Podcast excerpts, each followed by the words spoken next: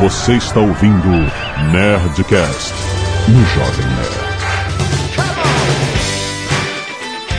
Landa, landa, landa, nerds! Aqui é Alexandre Antônio Jovem Nerd e eu vivo uma guerra contra embalagens mal feitas. Aqui é o Caio Gomes e eu quero ver uma embalagem que caiba o meu tamanho quando eu empacotar. Aqui é o Eduardo Spor e esse Nerdcast é sobre o que mesmo? Que, que eu não cheguei a ver a pauta aqui. Me fala aí. É esse o assunto.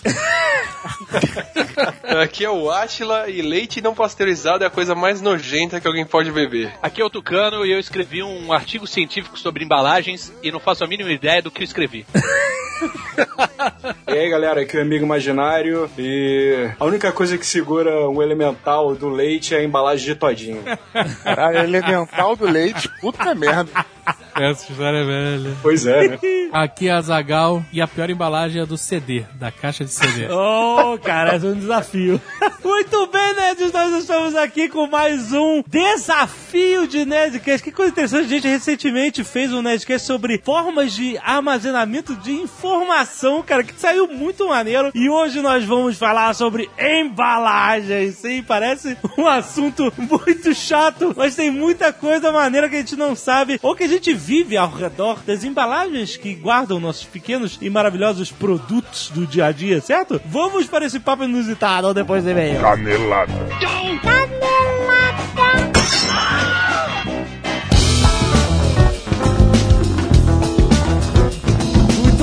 vamos para mais uma semana de vez e caneladas odésicas! Vamos! E Azagal, já que vamos falar de embalagens neste sim, Nerdcast, sim, sim. temos um assunto relevante para falar aqui. Um recado da Coca-Cola. Olha, isso muito me interessa. Que, que está justamente abrindo as portas de suas fábricas no Brasil inteiro oh. para que as pessoas possam ir lá conhecer como é que é o processo de embalagem da Coca-Cola. Quer dizer que é tipo um restaurante onde você. a, a visita é franqueada. É, sabe aquele e sabe aquele restaurante que, que tem a janela de vidro, que você pode ver a cozinha, a cozinha aberta, sabe? É. Uhum, uhum. Você confia mais, né? Você, ó, oh, esse cara tá mostrando a cozinha. Se você vê o restaurante, se você vê a cozinha, eu você... Eu tô vendo a cozinha. Eu, Exato. Eu, entendeu? É isso que eles estão fazendo. Eles estão mostrando a cozinha. A cozinha.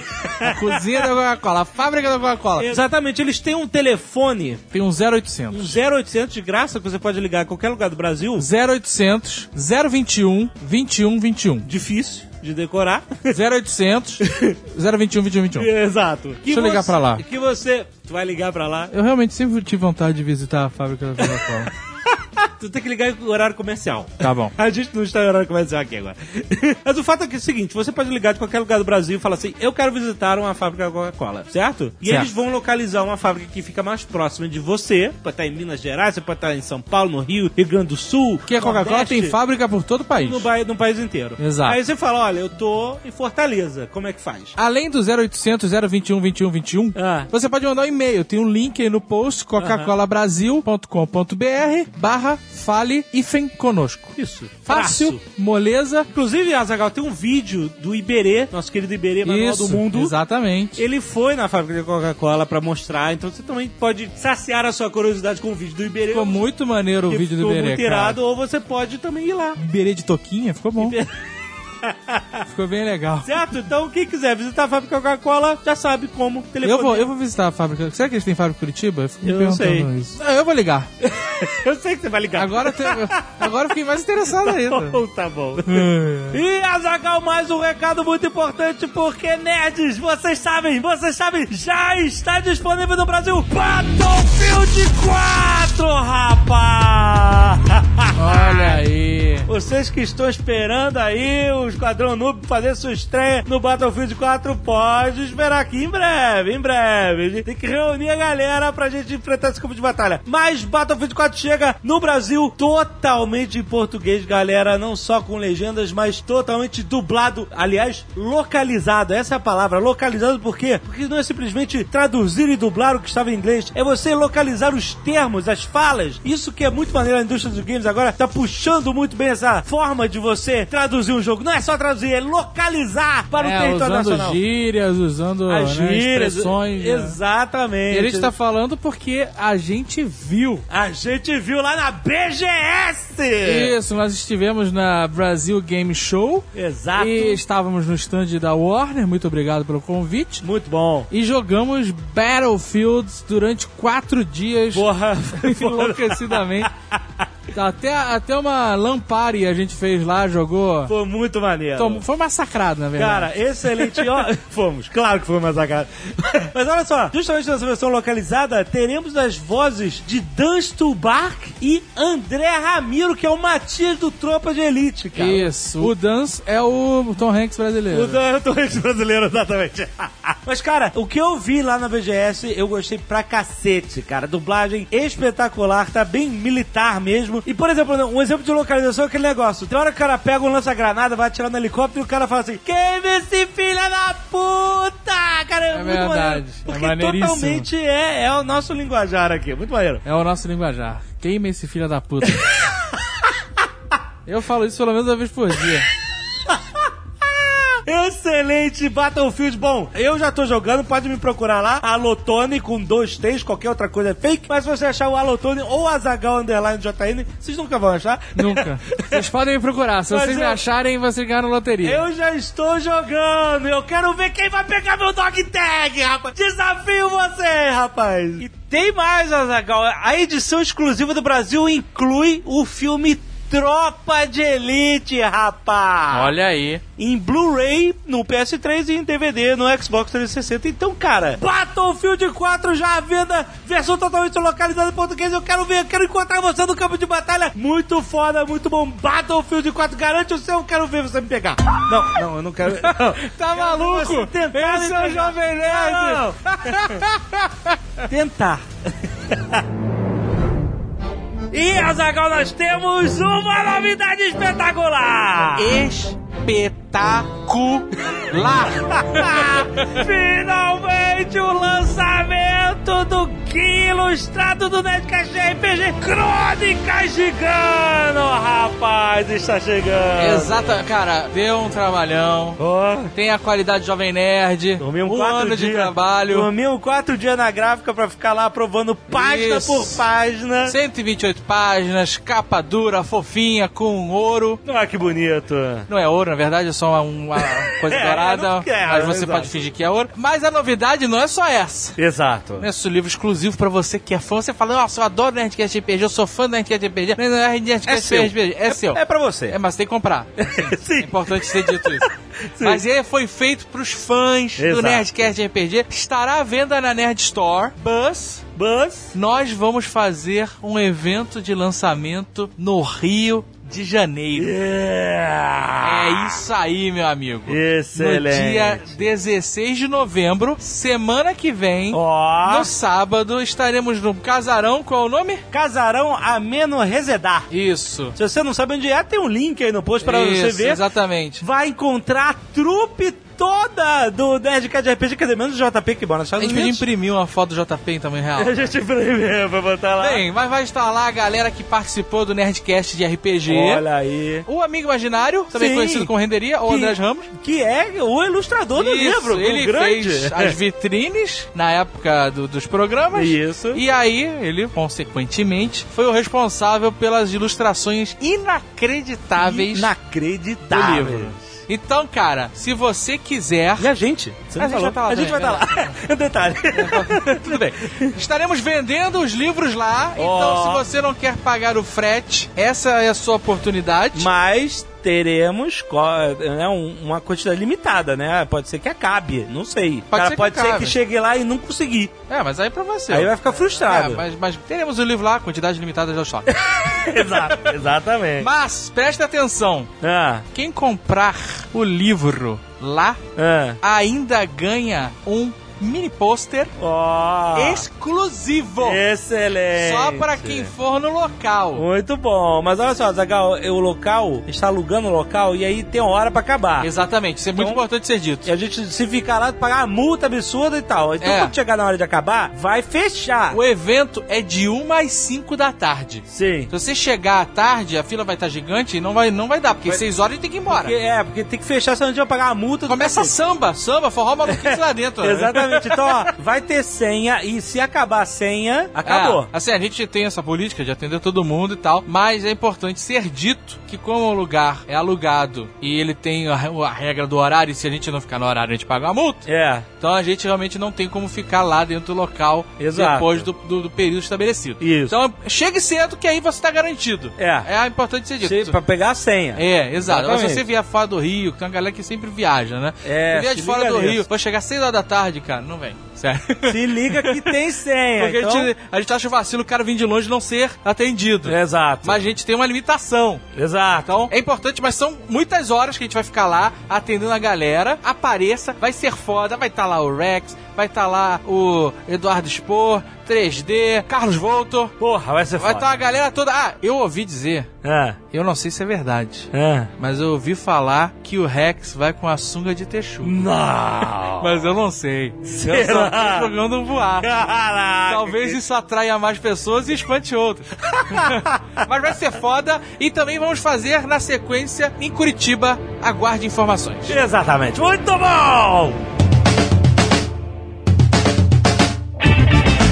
E se você não quiser ouvir os recados e e-mails sobre o último Nerdcast, você pode pular diretamente para... 26 minutos e meu outro trabalho é vender tapoé. Nós vamos pular toda a parte de links, artes dos fãs e etc. Porque estamos on the move. É, exatamente. Fazem duas semanas, quase três, Aham. que nós estamos na rua. Desde que nós estamos dormindo na gráfica, acompanhando a impressão do Crônicas de Gano. A gente não para em casa. Então, olha só. Depois nós emendamos a BGS e agora estamos indo pro Rio de Janeiro para um evento do YouTube. Olha então, não sabemos o que é escritório, não sabemos o que é casa, esquecemos o rosto de nossas famílias.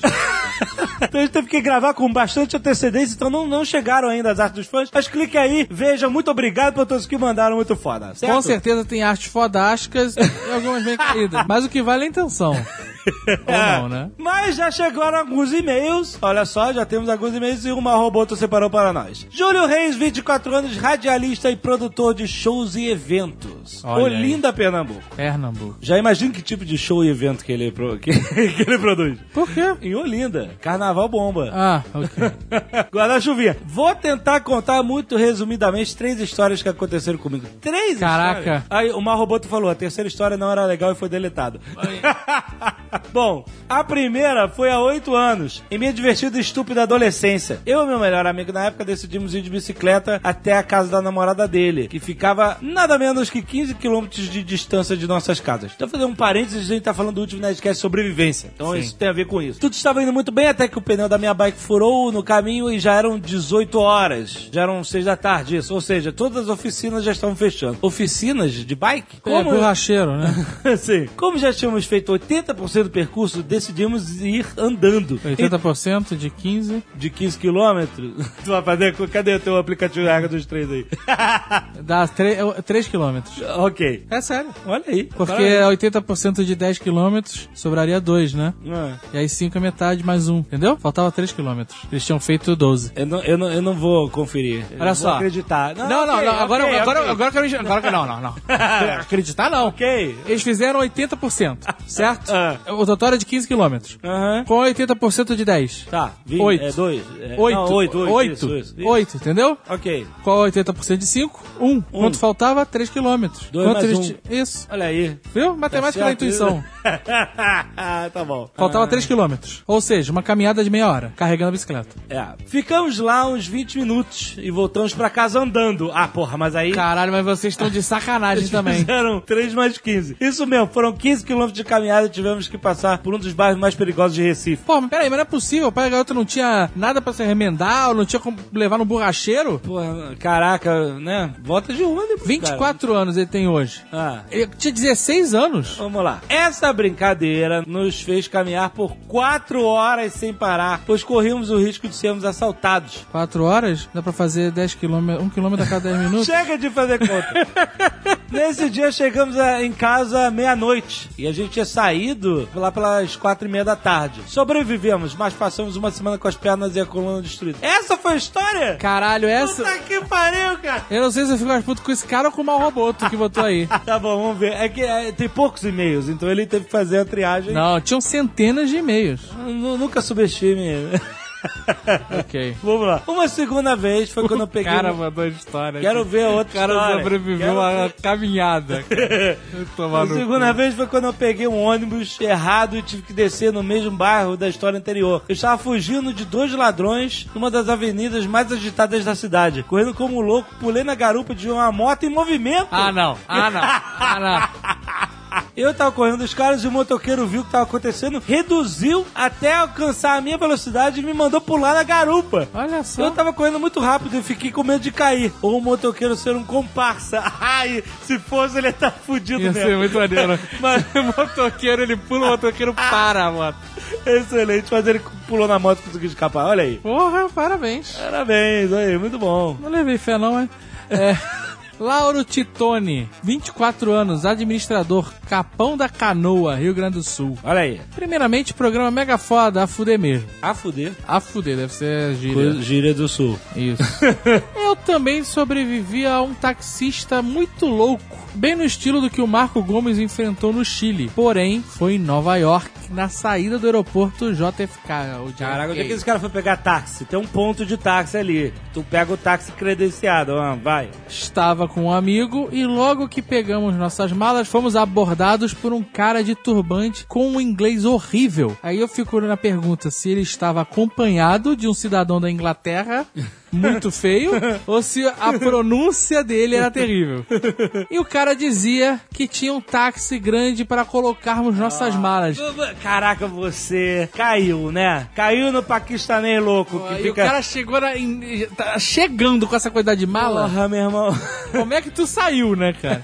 Bem, ele continua. Suas roupas, deve ser do paquistanês, sua falta de domínio do idioma local e o fato do carro não ser devidamente sinalizado como um táxi regular não foram suficientes para suspeitarmos do maluco e darmos logo fora Caraca, dali. Ah, Vocês estão de sacanagem. Parabéns, cara. Parabéns. É assim que se faz. É assim que se faz. Vocês não viram o filme Taken, não, né?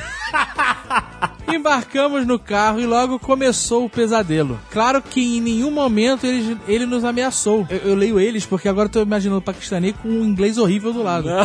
Não, não. Não que temos entendido pelo menos as ameaças, mas ele ficava toda hora se curvando e arrumando alguma coisa na altura da canela. Caraca. Sei lá, imaginava que ele pudesse puxar uma arma a qualquer momento. Aham. Sem falar que ele pegou um caminho totalmente alternativo e bem diferente do que haviam pesquisado no mapa. É, claro. Passando pelos guetos mais barra pesada da Big Apple. Ah, meu, eu quero ver como é que termina essa história. Bom, não sei ao certo quanto tempo levou a viagem, mas parecia que não chegava nunca. Você podia ter olhado no relógio. No final, ele nos cobrou a fortuna e ainda exigiu gorjeta. É, a gorjeta é uma coisa normal, ok, mas eu não sei qual é a fortuna né, que ele pagou, mas e aí? Acabou, é isso. É só, é só isso?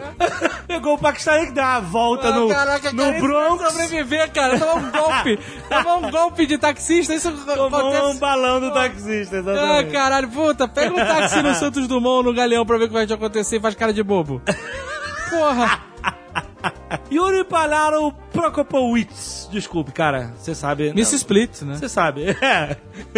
Você sabe que seu nome é difícil. Vamos lá. 28 anos, engenheiro de projetos, São Paulo SP. JN não. Parabéns pelo Nerdcast, sou ouvinte há um ano e meio e estou escutando desde o primeiro em ordem. Já estou no 198. Parabéns, cara, muito bom. Muitas pessoas fazem isso. Depois de 200, melhor pra caralho.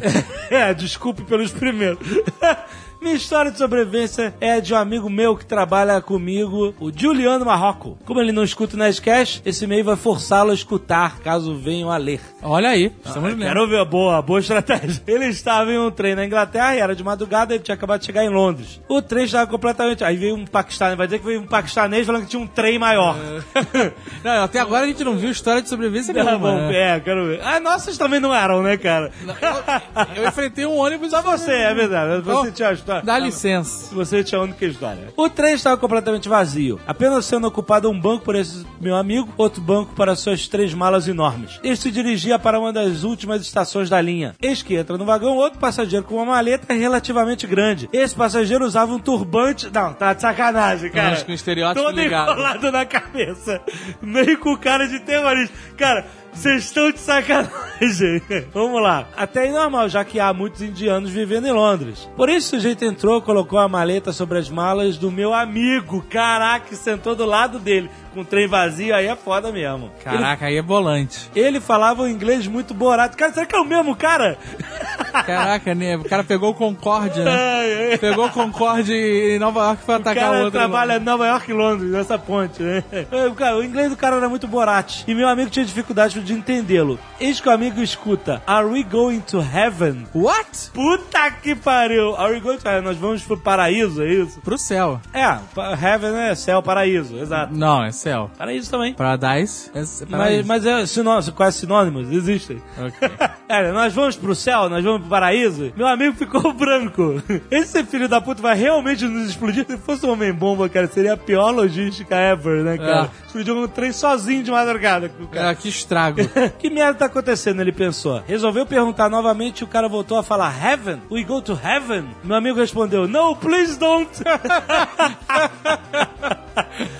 O su- O sujeito apontou pra cima e falou: Heaven! Ai meu Deus! Meu amigo olhou pra onde o dedo dele apontava e viu as estações. Uma das próximas era a estação New Haven. que escroto. Com um suspiro risado, esse meu amigo disse aliviado: Yes, we're going to heaven. Two stops from here. Desde aquele dia, o meu amigo olha torto pras pessoas que eu tomei. Coitado, olha o preconceito, aí é preconceito. E essa, é, não tem uma história de sobrevivência. Não, não, esse foi só um. Essa foi boa. Um preconceito. um preconceito.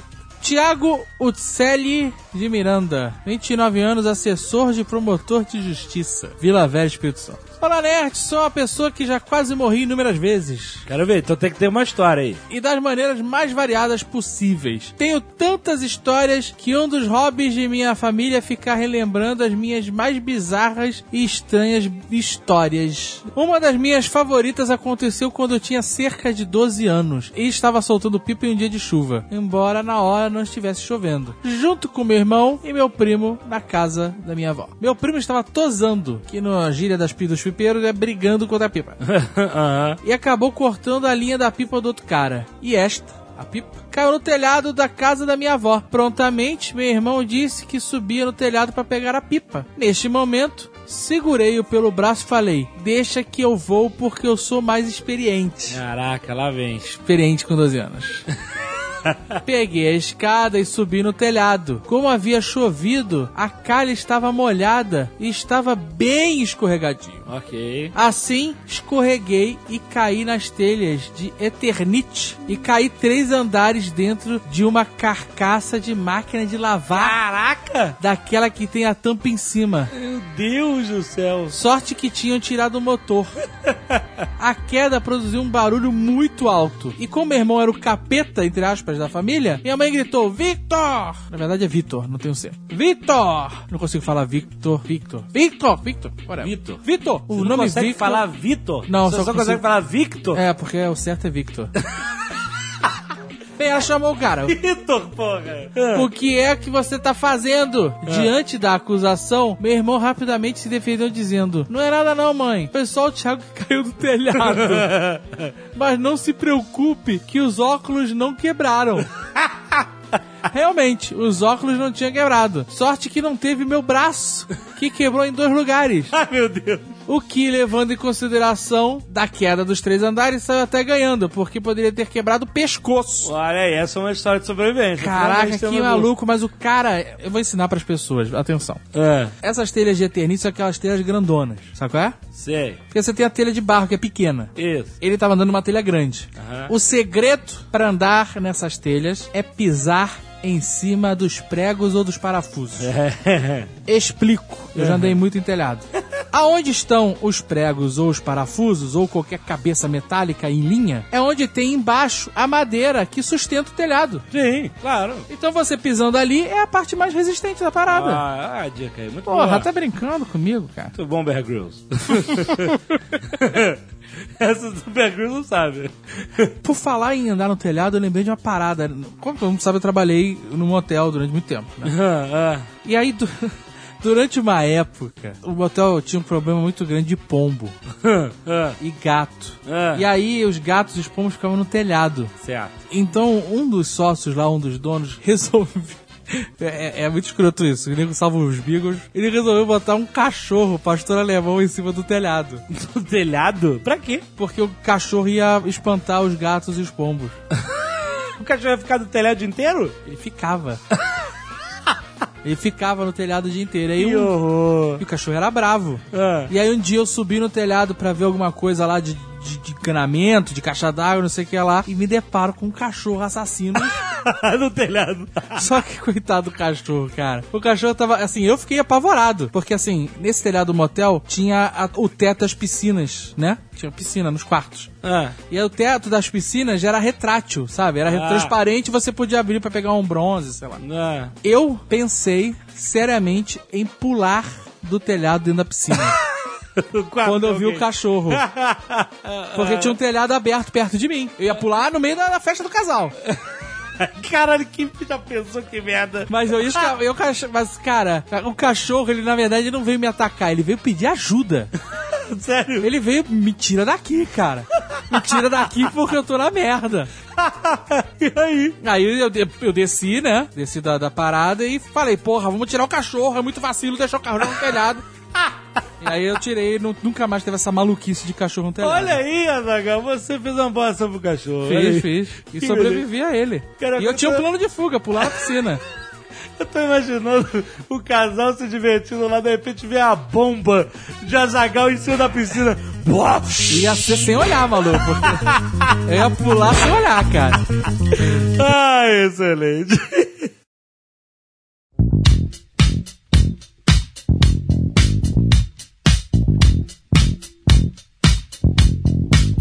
O que é uma embalagem? É boa, é boa, boa forma de começar. É um invólucro feito para proteger algo. Tá, Pra proteger algo. Aí depende do que você. de como você vai proteger. Seria pra proteger ou para conservar também, né? Depende, tem embalagens que servem para proteger. Então, Plástico bolha, proteger. certo, não, ok, beleza. Mas, por exemplo, vamos... vamos- Não, peraí, peraí. Pl- Plástico bolha não é embalagem, né? É, ele faz Claro parte. que é. Não, não, ele faz parte do processo. Aí não Então serve- quer, quer dizer que então, quando a gente comprava os- o disco de vinil, Ah. tinha capa. Certo, Pra mim é embalagem. E dentro tinha um plástico. certo. Lembra? Aquilo é embalagem também? É um Fazia é- parte, faz parte fazia da parte. embalagem. É, não tá protegendo? o disco? Protege, protege o disco de ser danificado pela capa. É, se a gente for pegar pelo português, pela gramática, embalagem é o que embala, né? Então. Então tá embalando, mas, mas é. o plástico é, embala tá embalando. o vinil. Tá embalando, é, tá certo. é. Então, camisinha é embalagem de piroca, é isso? Tá te protegendo, tá te protegendo. Ah, então tá. Que louco. Excelente. Mas olha só, por exemplo, se você for pro passado, você pode chegar e falar assim: antigamente, pra comida, não estragar a carne, não estragar, as pessoas jogavam sal, salgavam tudo. E o sal preservava a comida por Mas mais. aí não é tempo. embalagem. Não é uma embalagem? Não. é uma forma de proteger a parada, de Não. conservar a. Se, se você fizer uma caixa de sal, aí sim. Ah, não, cara. Porra. Você conseguir fazer um invólucro de sal. E aí, aquela crostinha de açúcar por cima da Não, mas olha goiabada, só. Conta? Mas vem cá, não deixa de ser, né? Porque a gente tá- acabou de falar que plástico bolha também é embalagem. O sal também seria. Não, Mesmo é. não, não, esquema. não, não, não, não. Não, não. Ué, O sal Não embala. pode. a- a- pra ser embalagem, não pode sair num tapa. Ah, não quis tapa. É. É, vai dar um tapa em bacalhau pra ver se sai. Sai. É um Não sai. Tem que deixar bacalhau- três dias na água Mas o essa merda. bacalhau ele vem salgado, é diferente. Ele vem salgado Porque do mar. ele vem só... Não, não vem salgado do mar, não, seu maluco. Aquilo é uma conserva. Mas Hã? conserva não embala. Embala. Caraca, não embala? Ô, Átila, não embala contra os- os os germes, eh, bactérias e essas porras? É, Sempre embalou, cara. Olha aí! Toma aí, Azaghal. Não embala, cara, não embala. Embala, cara. Só que, olha só, ela está criando uma crosta que não deixa o- a bactéria... Tá, beleza, eu vou entrar ali. levar, eu vou levar uma camisa da Nerd Store vou- com sal, salgada, no correio, e vou mandar pro cliente. Vai funcionar? Aí o cara vai falar, não, senhor, o senhor tem que comprar uma caixa apropriada. Eu falo, não, não, está embalado. Está embalado em sal, sal conserva. Eu então- garanto que nunca vai mofar. Ah, olha aí! O sal resolve o problema do mofo? Sim, sim. o, o que que o sal... É, Ele por pega a que- Ah. umidade, né? Ele. ele, ele... Tanto faz o sal, o açúcar ou deixar a coisa no sol. O princípio é que nada consegue crescer porque não tem água em cima. Ah, é só por causa da água, é isso? É. Você pode jogar sal até tirar toda a água, você pode jogar açúcar até tirar toda a água. O princípio é o mesmo. Mas aí, se jogar Mas o açúcar fica melado, né? Deve ser, deve ficar uma merda, né? É açúcar da barata, então.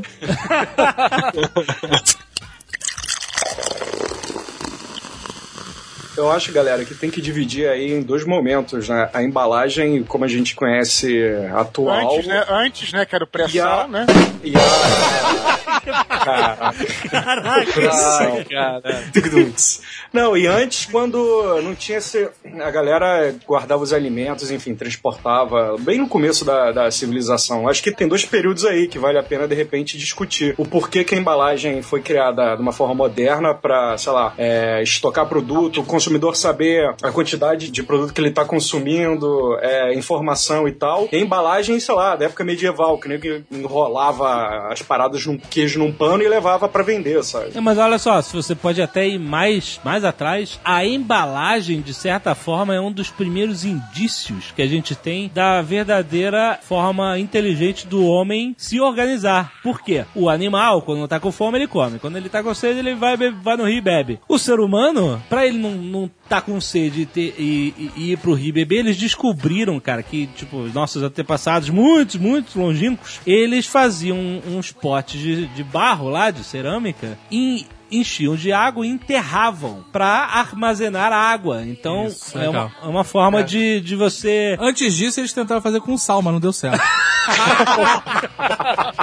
Mas isso mostra ah, como o ser humano, eh, nessa época, já sabia planejar para o futuro. Então a embalagem provava isso. O que eu acho mais engraçado, cara, é que a gente pega um monte de embalagem nova agora, tipo, recente, que a pessoa desenha ou faz um conceito e os caras, olha, essa embalagem é inovadora porque além de embrulhar, ela tem uma nova função. Como se isso fosse, tipo, super único. Mas sei lá, desde que os caras inventaram um pote de barro que deixava um pouquinho da água evaporar e mantinha a água gelada, ou jarra de cobre que naturalmente desinfecta qualquer coisa que tiver ali dentro, a gente já tem embalagem de dupla função. Como é que é? Cobre desinfeta? Cobre desinfeta, cara. Bactéria nenhuma consegue crescer em cima de cobre. Mas Aí a água fica com um gosto escroto, né? Pior que, assim, eu não sei, eu não sei a água, mas é, vinho, leite, muita coisa assim o pessoal guardava em, em vaso de cobre. Por isso que tem aquelas panelas de cobre, porque a comida que tá ali dentro demora bem mais pra estragar. É, mas é proibido agora, hein, no Brasil. Panela de cobre. É? Não intoxica, não? Proibiram, não pode mais. Peraí, peraí, peraí. Panela de cobre não pode? Cobre não pode mais. Por quê? vigilância sanitária detona teu restaurante se tiver panela de cobre lá. Por quê? Porque solta resíduo e, e nego, alguém levantou um estudo que isso faz mal e aí eles aceitaram. É isso aí. É, até um ano atrás, ovo fazia mal pra caralho. É, não, é assim, cara. Daqui a pouco eu tô voltando com os copos de chumbo aí. Ah, sabe de uma coisa legal? Os caras costumavam ter colher de prata É. pra comer comida. Guardar a colher de prata dentro da comida não deixava a comida estragar, porque a prata também é microbicida. Olha aí. Então tinha um costume, acho que inglês. Eu quero pegar uma tapoé de arroz e tacar uma colher de prata. Não, é, tipo, vai, o cara foi pra guerra, ele recebia a marmita dele, ele comia com a colher de prata e deixava ela dentro da marmita fechada, isso ou dentro do leite. Peraí, peraí, o cara na guerra tinha uma colher de prata que ele roubou do Tinha. Hitler, né? No, no ninho da águia. Não, mas é que ele tá falando isso, mas os caras usam a colher de prata como desinfetante há mais de 5 mil anos já. É, é, mesmo? O Caraca. cobre, os caras usam há 11 mil anos como desinfetante. É mesmo? Tem pra caramba. Nossa. Então você ganhava na, na, na- o seu equipamento e sua colher de prata. Não perca isso. Ah, não perca sua colher de Não, é que prata. se você perder, você vai morrer de caganeira. Ou um lobisomem vai te comer, né, cara? Eu sei que na Idade Entenda Média como eles quiser. usavam o sinal da cruz como desinfetante. Deu no que deu.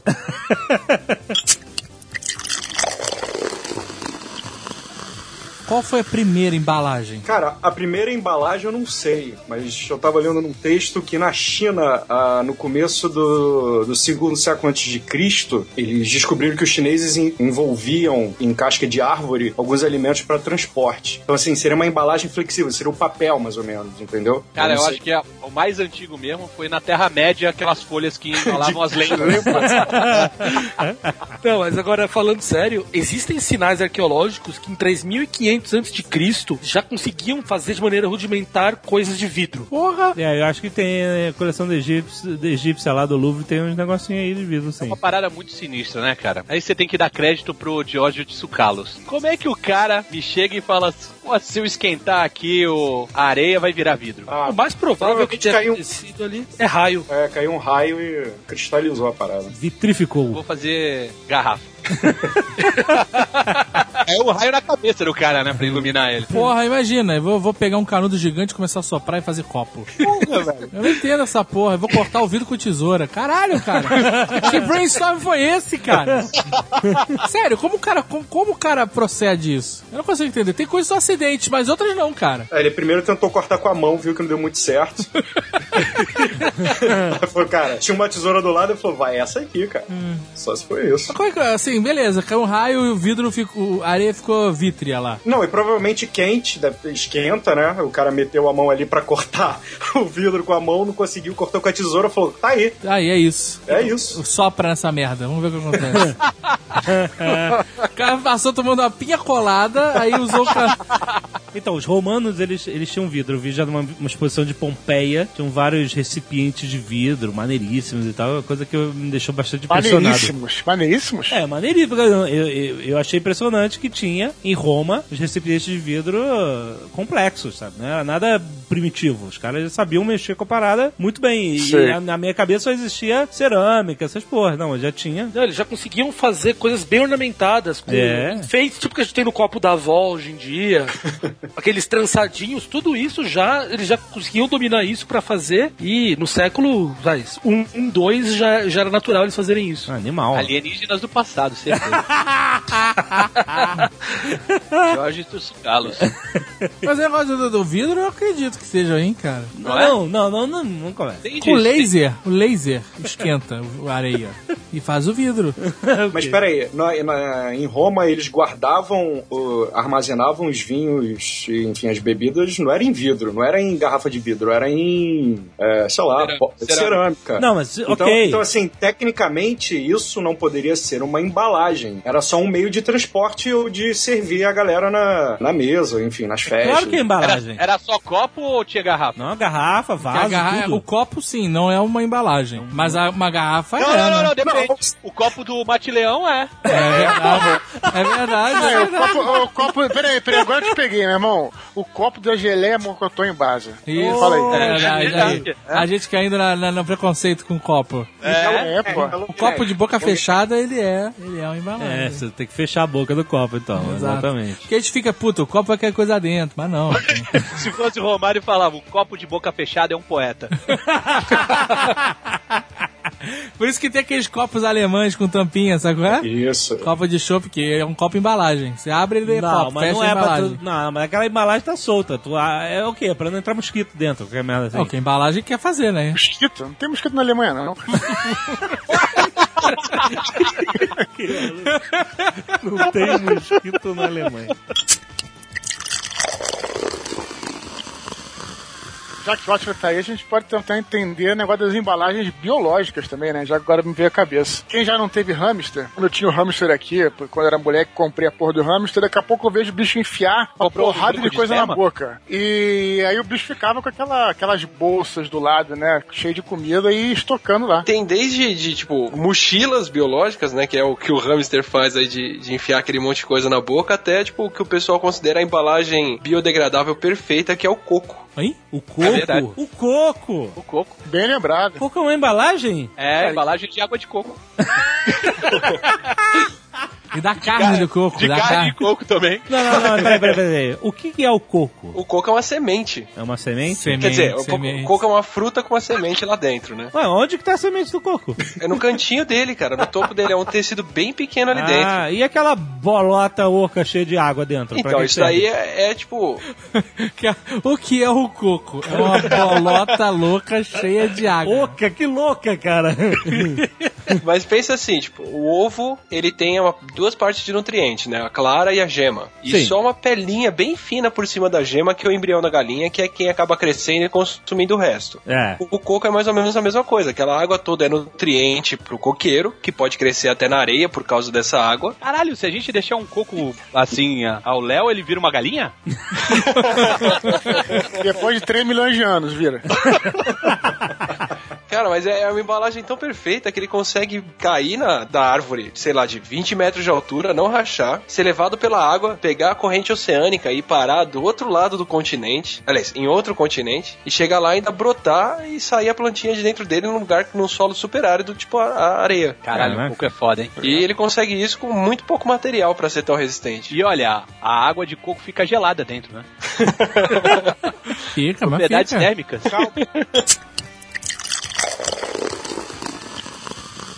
Em 1815, o Napoleão ofereceu um prêmio para quem desenvolvesse a forma de manter os alimentos frescos durante as viagens, a parada aí dos exércitos. Pras guerras, né? É, e aí começa a surgir as indústrias de processamento de alimentos e latas descartáveis, né? Porque o cara já estavam. é, nessa época você começa já a se aproximar aí revolu- da Revolução Industrial. E aí que vai ter uma grande mudança na forma de você armazenar produtos. E, e a, a embalagem vai brilhar mesmo na, na Revolução Industrial, né? Eu- Um pouquinho antes disso, junto com o que o Napoleão estava propondo pro pessoal descobrir um jeito de conservar, teve um chefe francês que era o Nicolas Pair, que ele foi quem descobriu que fervendo a comida e selando ela depois, e aí, independente de como selava, eles usavam até rolha na época, a comida ficava preservada. Que foi quem inventou toda a história de fazer gelatina, geleia e até melado empacotado aí. Mas é como selar a parada? Tipo, Você põe numa garrafa de vidro, ou põe num, num- num- É, uma garrafa de vidro. Ferve aquilo por um tempão e depois de ferver bastante, você, com aquilo ainda quente, bota uma rolha e deixa a própria pressão do ar esfriando, selar aquela Ah, essa rolha pra entendi. baixo e passa uma cera na borda. Então, não foi esse maluco que fez isso pro Napoleão? Acho que foi ele, cara. Se foi, é, eu não sei se foi o Aper que fugiu, mas foi ele que ganha o crédito por ter inventado todo esse método É, de, foi de ferver ele. a comida. Acho que foi um francês, sim. Agora, é um paradoxo, porque o francês deixa o queijo estragar, vira outro queijo e não tem embalagem porra nenhuma, né? Não, mas o mofo do queijo é a embalagem dele. É, no brie é, né? poli. Acho Brinca, Bebeto, é, todos eles são. É verdade. É, mas aí depois o que acontece? O, o, o problema desse método que o Aper fez é que tinha que ferver a comida por muito tempo. E ela perde o gosto, fica aquela coisa totalmente sem graça, né? Aí vem o Pasteur, bem mais pra frente, já no final do, do século XIX, e descobre que você não precisa necessariamente ferver, mas se você esquentar bem rápido e esfriar a comida rápido, ela já dura muito mais tempo e não estraga. entendi. Foi o processo que o pessoal homenageou a ele e começou a chamar de pasteurização. Mas ele fez isso praticamente só pra vinho e cerveja, que era o que ele estava preocupado em conservar na época. Lógico, pô. Depois que o pessoal foi tentar fazer isso pra leite, por aí vai. Mas como é que é aquele negócio da lata? Que você vai comprar uma lata, um produto enlatado, e aí o- eu sempre ouvi os caras falam assim: ah, cuidado, olha a lata, porque se a lata tiver amassada, tu vai morrer, tu vai morrer, não compra, tu vai morrer. Verdade. Como é que é essa parada? Primeiro que a- a- as primeiras latas, as primeiras embalagens eram todas feitas de estanho, que já deixou muita gente na mão, né? Tipo, Ah, mas não era de ferro antes ainda? Fazer uma acho que o lata de- estanho é, é uma liga mais barata e mais, mais leve de fazer. Aham. E teoricamente ele é mais difícil de corroer do que Aham. o, o ferro. A questão é que o, o estanho, ele meio que oxida e fica muito quebradiço, dependendo da condição extrema, especialmente no frio. Então já aconteceu, por exemplo, como o, o grupo do inglês que foi tentar chegar no Polo Sul lá pra conquistar o Polo Sul antes do Robert Scott se ferrou, entre outras coisas, porque os caras estavam levando a comida em lata de estanho. E toda a comida que os caras guardaram, na hora que eles voltaram pra tirar do lugar, as latas tinham desmanchado já. É. Os caras foram morrer de escorbuto, de fome, do, é um inferno. A- Acho que até a, a história deles está contada num livro que dizem que é a transcrição literal do, do diário do cara falando o que, que foi acontecendo dia a dia com, Aham. com, com essa expedição e é medonho. Parte do que o pessoal culpa, culpa não, mas explica o que aconteceu com o Napoleão quando ele tentou invadir a Rússia, é que a- os botões dos soldados eram feitos de estanho também. Ah, pode escrever, tem essa parada dos botões que a gente já falou, né, Edcast? Caraca, uma parada muito estranha. É, que aí chegou no frio de lá, os botões começaram a desmanchar, a galera começou a morrer de frio, além das outras coisas. Tudo de calça riada e de casaco aberto.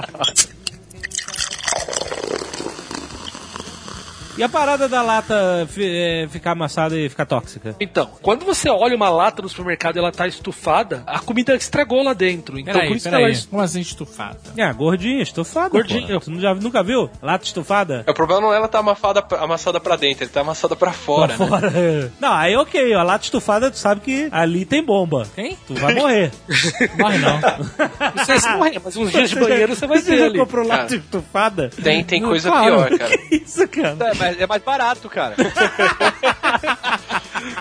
Cara, mas você pega um botulismo com uma merda dessa, você tá muito ferrado. É. Pega o quê? Botulismo. Que isso? Porra, tem um monte de velha que que pega botulismo e e fica feliz, velho.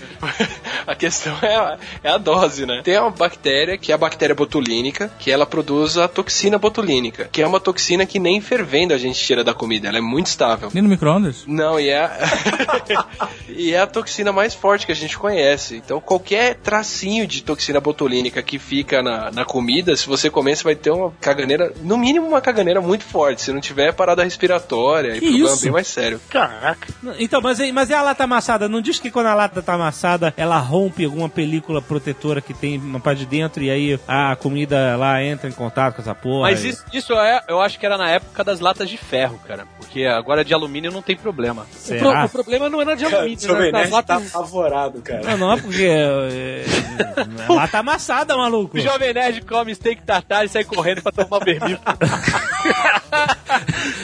Eu fiquei bolado da última vez que eu comi um.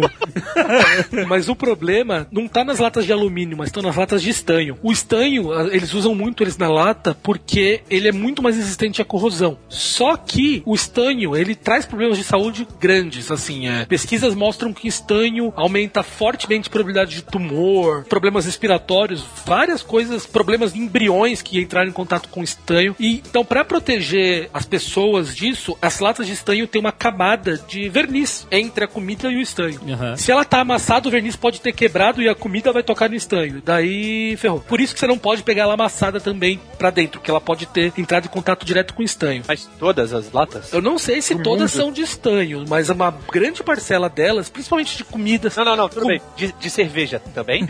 cerveja de alumínio, daí você tá sus. Ah, Ah. É, mais comi- é mais lata de comida mesmo que esse problema pode acontecer. Sabe que eu tenho uma dúvida? Já falou vai lá de, ce- de cerveja e tal. Como é que eles botam a, a bebida dentro da lata? Não, caraca. É uma dúvida que eu tenho, mãe. Que a lata de comida, dá pra sacar que tem uma tampa ali que foi prensada. Mas a, sabe? a- a tampa da lata de cerveja é a tampa de cima dela, cara. É? Repara que a, a borda de cima dela é mais grossa. Mas como é que fica no gás ali dentro? Que entra na pressão. Boa Ah. pergunta. E ele bota o, o- o líquido, bota a tampa e dá uma chacoalhada pra ficar na pressão? Eu quero ver com que pressão que isso é injetado, cara. Não sei também não. Mas lata de cerveja é uma parada que dá pra fazer um- uma linha do tempo, né, cara? Só de lata de cerveja. É verdade, né? Porque antigamente. É muita, é muita inovação, cara. Ah, é tipo o quê? É praticamente o Vale do Silício do- do- dos enlatados. Ó, a cerveja antigamente era aquelas latas de ferro, lembra? Isso. O cara tinha que ser forte pra amassar uma lata. É refri, refri também. É, refrigerante também. Aí depois passou pra alumínio. Aí beleza. Aí depois eles mudaram a largura da boca da. Ah, ficou mais, mais larga. Eu lembro É. a propaganda falando isso. É, quem toma cerveja quer tomar golada, né? Não é golinho. Tá, e eles fizeram a lata de 500ml, que é aquele latão. Aham. Uma febre, todos fizeram. E aí depois eles descobriram que o latão esquenta a cerveja, ninguém quer tomar cerveja, né? Aham. Aí eles, né? agora a, a lata de 250ml. Então toma em dois goles ela não esquenta. Ah. Os caras são inovação todos os dias. Mas não tinha uma embalagem de cerveja que eles tinham inventado que tinha um. Quando você abria, ela, ela soltava uma parada química na lateral que es- gelava a lata, puxava é. o calor todo pra fora, um negocinho. Era uma lata que ela vinha com um filete dentro dela cheio de gás carbônico comprimido. Aham. A lata de Guinness, que tem uma bolinha de plástico dentro com, com gás carbônico, que Ah. ela não só. Ela, Gás ela- carbônico? é, na verdade ela não gela, mesmo porque cerveja stout não é pra tomar gelada. Mas ela faz aquela espuma, do qualquer jeito que você botar na- no, no copo da Guinness, ela vai ficar com a espuma perfeita. E isso aí é outro esquema, né? Que é o esquema da, da, da espuma. A latinha que gela o refri ou qualquer coisa dentro, ela tem o, o gás carbônico comprimido pra na hora que você abrir esse gás carbônico descomprime e a lata fica gelada. Ah, então não tem tampa de lata porra nenhuma. Se tem gás, não dá pra botar o gás soprando e fechar a tampa. Pra ver o filete de, de gás carbônico selado ali dentro. Ele é preso na tampa. Na hora que você abre, abre as duas coisas. Confesso que eu nunca vi essa, essa Tá, cerveja. Então, Eu não Eu veio sei pra que cá tem por causa do preço. A cerveja que tinha o termômetro do lado, pra saber se tá gelado ou não. Tinha um termômetrozinho, quando ele tava azul é que tava gelado, quando tava branco é que tava quente. Esse ainda tem, né? Tipo, é uma tinta termosensível. Quando ela chega a 4 graus, ela muda de cor. Que tinha desde os carrinhos Hot Wheels, lembra? Que a gente... Tinha comandos em ação, assim, que mudava de cor. Olha Tem aí. um galinho de galinho de quintino, né? Como é Galinha que de é? Quintino. É, galinha de Quintino. Mudou de Que foi ao cor. espaço agora, não foi? O espaço? Tem um mês ou dois meses, o nego mandou ele pro espaço. Não sei, não tô sabendo. Porra, dessa. que isso, cara? O nego mandou um balão, sei lá, meteorológico, meteram um galinho de quentinho com uma câmera e aí mandou pro espaço, cara. Agora, Que pra isso? Uhum. quê? Eu não sei. É. Ele, mudou, ele Porra. mudou de cor quando chegou no. Caraca, tomei um susto agora que eu achei que o Zico tinha ido pra espaço.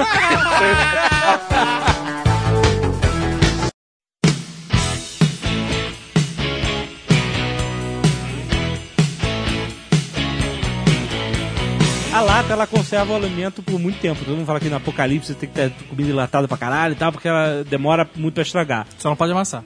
Exato, e nem estufar. Ah, ma- mas isso acontece pela conserva que tem ali dentro, pelas químicas que tem ali dentro, ou pela forma da lata realmente vedar completamente? Sabe o que eu acho que é? Ah. Eu acho que é porque os alimentos que estão lá dentro, eles não sabem que o tempo passou. Tá escuro. é tipo um vício Lá Tá pra dentro comida, né? não souber. Eles não sabem, estão tranquilaços. É um jogo psicológico, né? Exato, não vê- aquele cassino. É tipo um cassino de comida. Eu não deixo o cara saber que horas são. É, isso. tem- tem- deve ter algum tipo de entretenimento que evapora no momento que você abre a lata. Ai, ai. E a feijoada, a feijoada fica ali. Tamo aqui o pai, a orelha, o, o, o, o- o- o rabo. Tá todo mundo tranquilo lá dentro. Que a parada só deve estragar no momento que você abre. É, que ela vê que horas são. Você não tem uma contagem regressiva dentro da lata pra ó, ali, Claro que tem, caralho. porra. A, a lata é só um jeito de isolar a comida depois que você esterilizou ela. Isolar. Isso, você fecha a comida ali pra não entrar mais nada e mata o que tava lá dentro. Ah, mas faz sentido. Mas também tem química de conserva também, não tem? Pode ter, mas geralmente a química de conserva não é pra não estragar, é pra não perder gosto, vitamina, coisa assim. Então você enfia conservante, que é geralmente um produto que ele vai degradar antes da comida. Uma lata de, mo- de Nescau dentro da lata é vácuo? Não. Pode ser o que o pessoal chama de atmosfera modificada. E como é que eles tiram o ar de lá? Se eles, eles aspirarem, sai o Nescau. Mas eu acho que tem máquina que tá, faz vácuo mesmo. É, Ou você injeta nitrogênio ali dentro, e o nitrogênio não tem nem- nenhum bicho que fermenta que consegue usar. É, p- Pelo que eu sei, o Nescau é uma uma atmosfera modificada, mas tem aquelas que até ervilha, tudo, que tem a tampinha de plástico por cima que você puxa. Aquelas lá, eles são fechadas a vácuo. Ah, peraí, é então, aquela que tem um, tipo um, um Ah, pontinho de tá. plástico. Que tu tem, Isso. Tá Mete Uma a borrachinha, faca, uma borrachinha, uma borrachinha. borrachinha, é. Isso, com um furo. é, essa pra mim são as latas que estão no topo da escala evolutiva. O né? Elas requeijão são é a- assim, não é? Requeijão tem aquele breguete. Não é lata, Não é é, lata. vi- Com a é pinha. vidro, é vidro. É, Mas viu? aí lá Mas tem dentro, umas latas essa que também são daquele jeito que você consegue. que ela solta uma tampinha de cima. mas lá dentro tem vácuo, então. Essa aí tá com uma pressão muito mais baixa lá dentro, o que preserva a comida, porque não vai ter uma atmosfera propícia para desenvolver bactérias, e fica muito mais difícil a tampa se soltar no meio do caminho. Palmito tem isso, né? Palmito acho que tem também. Cara, que o tem um cagaço palmito- de comprar palmito. Também, também. Não, não, mas compra a boa marca que tem o seu do Qual- Ibama. Ibama! Ah, porque não tem palmito, não tem palmito Não, não, não. Da, da Mônica, Tem, não tem. tem. isso. Palmito da Mônica.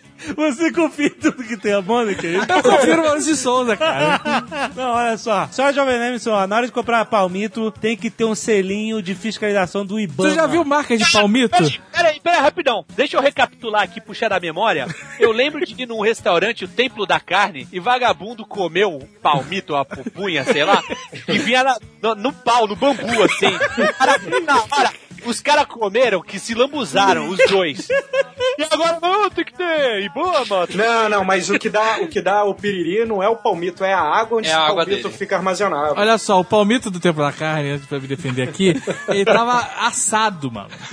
E aí foda-se, matou tudo. Pô, tô tudo. Agora, o palmito que você vai comer na salada cru, ele tá ali, ele não tem marca de palmito famosa. Não tem. Tem, claro Palmito que tem. Não tem. Tá, tem. Só que custa uma Tem fortuna. palmito chapeleco. palmito Eric Estrada. Nunca tem um palmito maneiro assim, palmito rica. Não tem. Tu comeria o palmito cascão? cara? Olha que engraçado. Mas tem o, tem o palmito Renner. É que nem marca de pêssego em caldo, abacaxi em caldo. Não tem marca famosa. Tem pêssego em caldo da princesinha. Ah, mas cê- vocês querem saber o, o que, que aconteceu com o palmito? O que, que é? aconteceu com o palmito? Eu quero saber, eu quero entender o seguinte: por que só churrascaria tem a máfia do palmito gigante? É que tem o, a- o palmito clássico, que era o palmito que a gente comia quando era criança, que é o palmito churrascaria hoje em dia, que é o palmito pupunha. Que é o, t- do tamanho de, de um punho, né? Gigante. Que, que é um palmito gigante, só que a Por isso que planta, o nome leva, dele é Pupunha. só que a planta leva 18 anos pra chegar Aquele, aquela bitola. naquela idade, naquela bitola. E o cara corta aquilo, a planta morre e nunca mais. Olha aí. Então, por causa do palmito que a gente come, essa planta tá quase extinta no Brasil. Tem mais um ou dois lugares que tem. E quase ninguém topa plantar o negócio que você só vai poder colher daqui a 18 anos. Caralho, pode crer. E Aí o que, que eles arrumaram? Eles arrumaram palmito de açaí, palmito jussara e uns outros palmitos que o Jussara, palmiteiro já vi essa cresce mais rápido. Ju- é, Jussara é o, é o- O palmito É o tipo de Jussara, palmito. imagina um palmito com cabelo ruim, tá ligado? Que preconceito! Caralho! Chama os outros palmitos de colega. Caralho! que- Que horror! Que escroto isso hoje Você em é um dia. escroto. Hoje em dia, até 2013, dá pra fazer chapinha no palmito, pô. os caras estão cancelando Tom e Jerry por causa disso. Que horror, cara! Ai, ai. Eu não entendo por que ainda existe lata que você precisa abrir com abridor. Por quê? É bara- mais barato de fazer? pra não deixar desempregado toda uma indústria de abridores de lata, né, cara? O quê? É. Você acha que a indústria do abridor de lata faz lobby com o governo pra não deixar de ter lata que, que precise do abridor? É isso? Tem cota. Exatamente. A cada, a cada 100 latas, tantas tem que ser com abridor. Cara, o abridor de lata é uma parada muito, muito antiga. Ne- mas depende. Retrógrada, cara. Tem um abridor de lata irado, que não é aquele que abre garrafa também. Não, eu sei, é aquele que tem uma roda laminada. E você, Isso. a- você abraça ele no topo da lata e você vai girando e ele dá a volta, ele tira todo o topo da lata. Ele corta na lateral da lata e não em cima da, da lata. Caralho, vocês estão demais, cara. É, podia vir em barril o milho, né? Era muito mais fácil. barril. Acabava com essa É. discussão. Pior, o milho podia vir grudado em alguma coisa, né? Tipo uma espiga. Essa lata que você tem que abrir com abridor é um saco, cara. Se você for usar esse abridor poliuso que dá pra abrir garrafa e, e lata, você já tentou abrir lata de goiabada? Você destrói a goiabada inteira, meu. Vai, de- vai mordendo É. ela, ela. tá grudada, ela é toda grudadinha. né? Puta, aí tem que. Sabe o que é uma merda também? A de creme de leite. Puta, aí a lata começa a envergar pra dentro. Ah, Isso! Caraca, sacanagem isso. Olha o barril. O barril é mais fácil. Não, barril olha de só. goiabada. Ah, A lata. o barril! O barril de diabetes, É mais prático, né? né? Vem escrito lá de fora, diabetes nível 5, não existe. Mas se você comer, você atinge. Você já imaginou o barril de goiabada, o ba- o goiabada escorrendo pelas frestas do barril? É, goiabada cascão, goiabada cascão. Você tá brincando comigo. Tem uma parada também nessa, desse negócio de, de- do lobby da, da indústria de abridor de lata. O que tem uma outra indústria também, que é um varejo, na verdade, que é de produtos pra canhoto. Ah, não. Pois, Ed Flanders que o diga. pois é, é, é tesoura e abridor. 90% é isso. Ai, meu Deus. Não, mas eu vou falar, minha mãe tem uma técnica de abrir lata que ela pega a faquinha, ela aponta e ela tira toda a tampa da faca. Caraca, mano. Porra, cara. É. No dia do apocalipse, sua mãe vai ser a última pessoa viva, cara. Ixi, Não minha sei mãe se é vai ser a última foda. pessoa, viu? Mas vai ser a última a comer goiabada.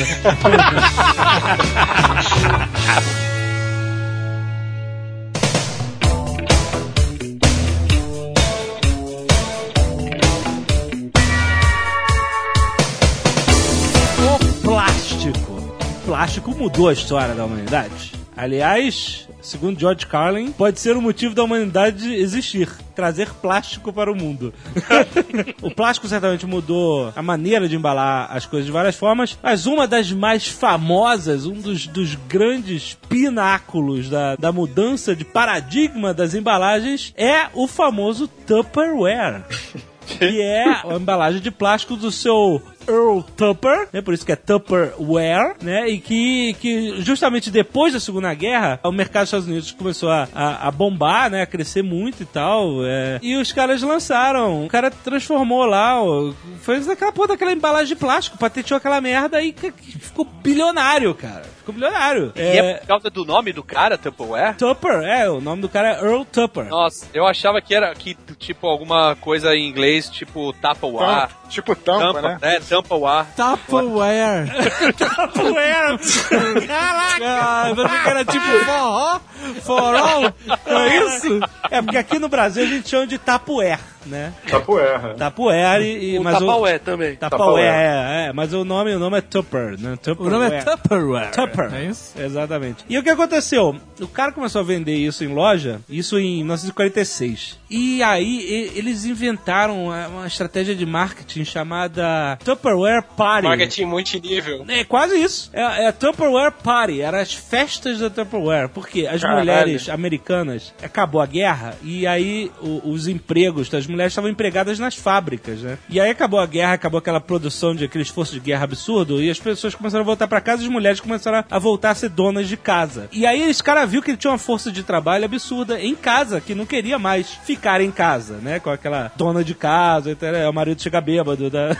aquela coisa, aquela imagem dos anos 50 dos Estados Unidos, né? E eles começaram a, a fazer assim, a- as donas de casa venderiam, seriam é, associadas ao Tupperware, vendendo as Tupperwares, tipo, Tipo um Jequiti, pra quem não consegue tipo Jequiti, exatamente, pras amigas, né? Tipo avon. E aí eles começaram a, f- a fazer a ter essa ideia de, olha só, você que é associada vendedora Tupperware, você vai fazer uma festa na sua casa, você vai chamar as suas vizinhas e aí pede pra cada um levar a comida na sua casa e aí você mostra toda a nova linha de Tupperware que a gente vai mandar pra você e vai te dar vários de brinde. Aí, cara, da- daí que vê a festa americana, de repente é. é. É bem possível. Não, é sério, cara. Se você procurar Tupperware Party na internet, você vai ver que a parada foi um fenômeno. Tanto que eles, dois anos depois, tiraram os Tupperwares das lojas, tiraram dos mercados, porque só vendiam essa porra nas Tupperware Parties, nas festas da Tupperware. Que aí e, que a a pessoa ganhava, de, a, a- a representante ganhava dinheiro vendendo, e ainda ganhava produtos de graça, brindes, etc. E era ótimo. E foi um negócio absurdo, e hoje é um negócio de 2 bilhões de dólares por ano ainda. Tupperware Ainda Ah, hoje. nesse esquema de Tupperware Party? Não, é, hoje você encontra Tupperware em tudo que é lugar, né? Inclusive que a patente já, já caiu, então toda mil, um mil, mil empresas Tá fazem essa merda. Cara, se tem uma coisa que eu odeio é Tupperware, bicho. Cara, essa merda só faz entulhar a cozinha e perder tampa. No final você Ah. tem uma pilha de pote sem tampa e o- do outro lado uma pilha de tampa sem pote, sabe? É, um, é um inferno. Sabe o é que um vai inferno. acontecer? Eles devem, eh, quimicamente, eles devem, com o passar do tempo, diminuir e aumentar de tamanho. É, com certeza. A tampa expande e o pote encolhe. Exatamente. Mas parece a tampa não é expande daqui. e o pacote encolhe. Aí acabou, não cai mais. Aí tem que comprar outro e essa merda. Aí é esse que é o império dos caras. A festa, foda-se. A festa é só o start. que a mulher fica dependente dessa parada, que esquece que tem pote de vidro, esquece de tudo. Aí tudo é Tupperware. Eu tenho aflição daquela galera que coleciona Tupperware, que parece que tipo a pessoa tá colecionando solução pra um problema que ela não tem. o cara compra um pote com formato de pedaço de pizza, Exatamente. porque ele Isso é- não pode guardar um pedaço de pizza num pote quadrado. Isso é uma sacanagem, né, cara? Eu vou guardar um pedaço de pizza numa Tupperware, caralho, meu Dois irmão. empilhados, né? O Aí eu volume penso- que você tá fazendo pra, pra uma, uma situação específica. Então, assim, só vai sobrar um pedaço mesmo, cara. Come essa merda! É. Não, mas ele deve poder empilhar os pedacinhos, né? Aí você põe dois um em cima do outro. Que- Qual era o problema de botar num quadrado, sabe? Exato. É, você compra oito e faz um, uma parada redonda igual.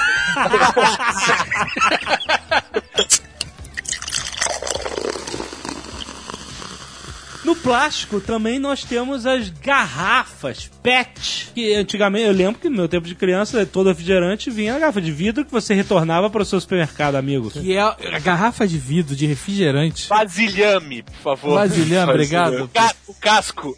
Casco, é, devolve os cascos. Casco, chamava de Caraca, casco. cara, é o inferno. Você tem que guardar aquilo, que você não vai, acabou e leva pra, né, automaticamente. Só É. quando você voltar ao mercado. Você tinha aquela cesta de plástico. Isso, né, caraca, pra carregar a garrafa. cestinha, ou, ou engradado, né? É, é isso aí. Engradado, bem É. lembrado. Isso aí. Puta, aí vem a garrafa descartável, é uma revolução, cara. Isso é uma revolução. Agora, agora, por que que se chama garrafa PET? Por causa do tipo de plástico. É Ah. o poliestireno. Politereptalato de etileno. Agora que eu aprendi a falar, eu vou falar pra caralho. Politereptalato de etileno.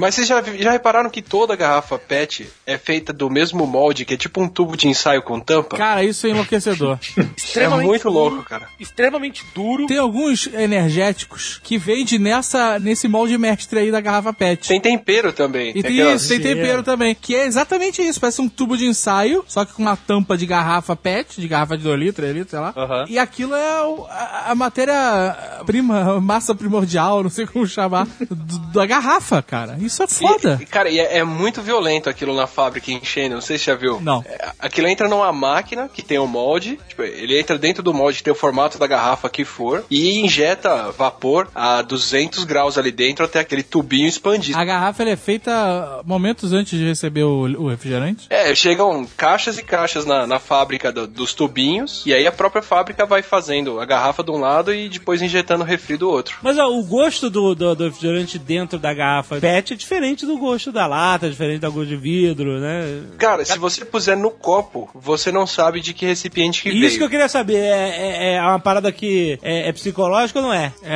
É, é- É é psicológico. psicológico? eu saquei isso. Tu já sacou? Não Já. é possível. Tanto que agora eu só bebo refrigerante em copo. é verdade, é verdade. Eu- Eu tô tipo um sommelier de refrigerante. E, e é, cara, se você pega o refrigerante de garrafa, de lata, de do que quer que seja, você toma ele no, no invólucro, na embalagem que ele está, ele tem um gosto. Aham. Se você tomar ele num copo de vidro, de preferência, porque é psicológico, mas faz diferença, ele tem outro gosto. Porra. É verdade, é verdade. Tanto faz o, onde o refri veio. Se você puser no copo de vidro, ele vai ficar mais gostoso. Se você tomar com canudo, ele fica pior. Olha aí. É, verdade. É mesmo? Sim, é verdade. Mas será que são. Mas o de máquina é o único que pode botar até num, num cálice sagrado que continua uma merda, né? Não, que isso, é o melhor de todos. Não, não, não, não fala isso. Ah, é gosto, é Ó, gosto. Olha aí disparado. o sommelier indo pra casa do caralho Não, aí. é que meu, meu, meu, meu, meu paladar é mais refinado que o de vocês. Eu posso Ah, dar tá. Caraca, eu vejo uma máquina de refrigerante, eu fico maluco.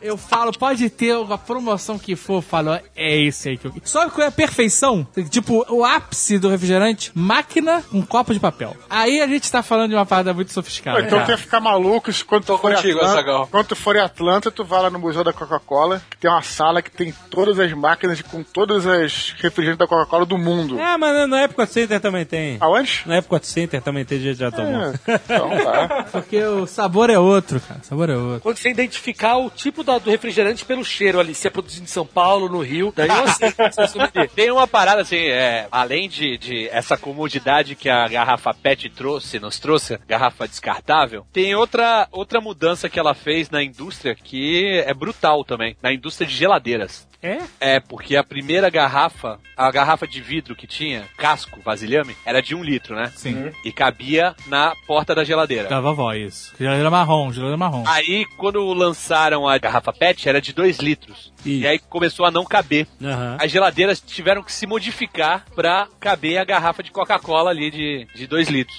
E agora com esses torpedos de 3 litros e meio? Exato. E agora a geladeira, a indústria da geladeira é refém da de refrigerante. Porque chega no Natal, ah, agora versão de Natal, 5 litros. Tu não bota mais na porta, cara. Daqui a pouco a porta tá tá do tamanho da geladeira e a geladeira tá fininha.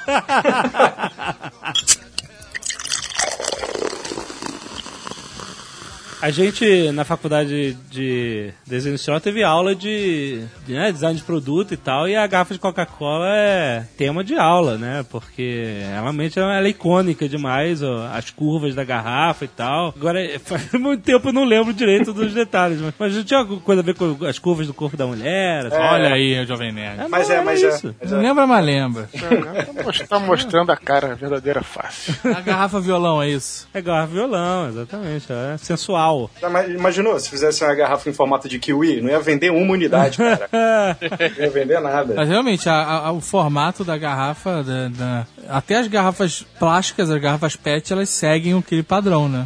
Da garrafa de vidro tradicional. é- Mas essa de 5 litros falar que segue um corpo de uma mulher é sacanagem. Ela tem que ter 1,60m, né? Pra seguir o jogo.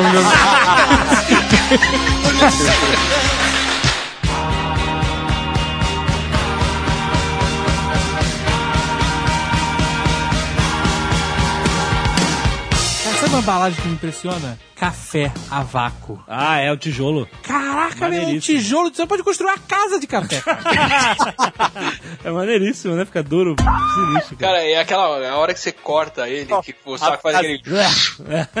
Não, eu nunca, nunca cortei. A frase solta do Jovem Nerd Vai, também. né? Não, vai dar o que falar, hein? Vai. Pode valorizar, Léo, à vontade. É maneiríssimo, né? Fica duro, fica duro, fica duro, duro, duro, duro. Não pode falar mais nada. Gente. Pode, você só tem cuidado. Sabe qual é a embalagem que eu mais odeio? Que Pra mim é um martírio. Ah. Daquelas batatas transgênicas. Batata transgênica. É, tipo Pringle, Aham, a massa de batata. sei. Porque é uma merda foda, cara. O tubo, você diz o tubo? É, um tubo, tubo. Porque a mão não entra ali, né? A minha mão é grande, cara. Depois que passou da metade, eu já não consigo É, mais. aí é foda. é. Aí tá aí é banho de farelo, né? É, é amarelo pra tudo que é lado. meu. Mas e- eu acho que eles sabem disso e eles fazem de propósito. É um, é um jogo Sabe o que tu deles. faz? Sabe o que tu faz? Tu fecha ela, dá uma sacudida, aí, aí destrói tudo e vai direto. Abre a boca e faz tipo garrafa. Tem umas embalagens de batata transgênica genéricas da concorrência que parece embalagem de detergente, né, cara? Parece embalagem de sapóleo de plástico, já viu? Putz, é, dá uma aflição de ver aquilo, cara. Caraca, parece que eu vou abrir e, sei lá, comer diabo verde. É por isso que salgadinho vem estufado, que a gente fala que abre e só tem ar, mas é- ele é embrulhado com muito ar pra não quebrar ali dentro. Faz sentido. Você poder empilhar vários e ele não É quebrar. como se ele fosse um plástico bolha gigante. É. Então salgadinho você pode culpar estufado que tá ok. Responde, responde. Se tiver murcha que falhou, né? E quem foi o cara que inventou de ter na- no pacote de bolacha aquele fiozinho que você puxa pra abrir, que aquilo não funciona nunca? O fiozinho é uma ideia genial. Você fala assim, pô, tá ma- maravilha. Você simplesmente puxa aqui e facilita a sua vida. Mas nenhum funciona, cara. Na história do planeta, nenhum funcionou. Ah, eu já consegui. É. eu Nunca Caraca, consegui. mas, É. cara, a incidência de, de, de fiozinhos que não existem é, é absurda. É que nem o fiozinho vermelho do polenguinho, né? Ele nunca vai até o final. Caraca, o polenguinho, eu não entendo aquela embalagem. Porque ela- a ideia é abrir com facilidade, mas você vai cagar o dedo em qualquer momento. Vai, vai, vai. Agora que a gente falou de embalagem, vamos, vamos pra de verdade. Embalagem de ketchup, de ketchup de lanchonete. Aquela pequenininha lá. Qual? Quem consegue abrir aquilo... O sachê, sachê. Descartável, o sachê. ok. Eu já fiz Então, uma mas menina tem um- chorar por causa Tem um disso. cara que eu não sei como é que ele não ficou rico, que ele inventou um porta-sachê que tem uma laminazinha que tu passa assim e arranca. Sabe por que, que não ficou rico? Eu vou te dizer por que, que não Que ficou Tá. ele não rico. patenteou. Não, não, não. Não é por isso. Olha, olha para aquilo uma semana depois. Exatamente. Como é Ah. que é? você abre, passa lá o, o seu sachê, no, co- no corta sachê. E aí, sempre cai um perdigoto do molho que tá dentro do porta sachê. O Ah, tá. dono da lanchonete, o seu Quincas, ele não vai lavar nada.